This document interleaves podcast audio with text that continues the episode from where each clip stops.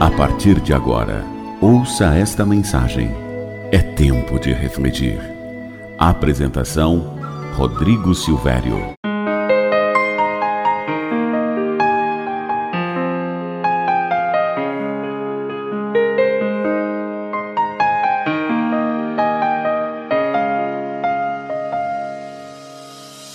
Olá para você que me ouve, tudo bem?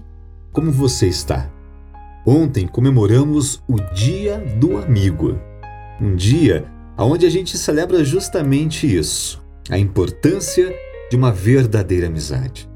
Os amigos nos ajudam a ficar mais preparados para enfrentarmos o mundo. Amigos trocam ideias, aprendem novas coisas juntos e se encorajam. É bom ter um amigo, não é verdade? Agora deixa eu te perguntar: você sabe quais são as três qualidades de um bom amigo? Pois é, a Bíblia fala que três qualidades são essenciais para um bom amigo. O primeiro deles é não deixar de amar. Provérbios 17, 17 diz: O amigo ama em todos os momentos, é um irmão na diversidade. O amigo por interesse não é amigo de verdade. O bom amigo não desiste facilmente da sua amizade. E como é bom ter um amigo em quem podemos confiar nos momentos difíceis. Outra qualidade é que o amigo diz o que precisa ser dito.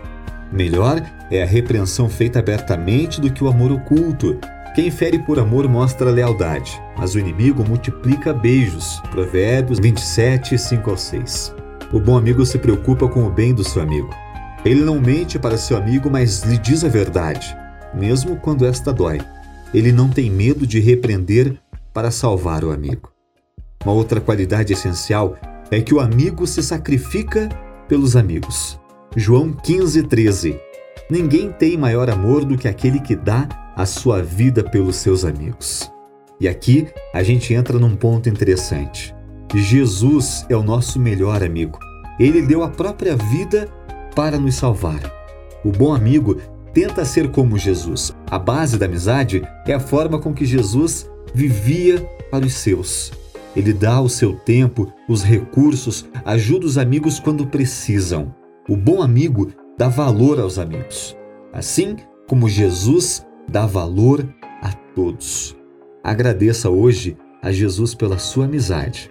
E se ontem você pôde comemorar de verdade o Dia do Amigo, parabéns! Porque se você tem um amigo, você tem um tesouro na terra. Um grande abraço, que Deus te abençoe e até a próxima. Tempo de refletir.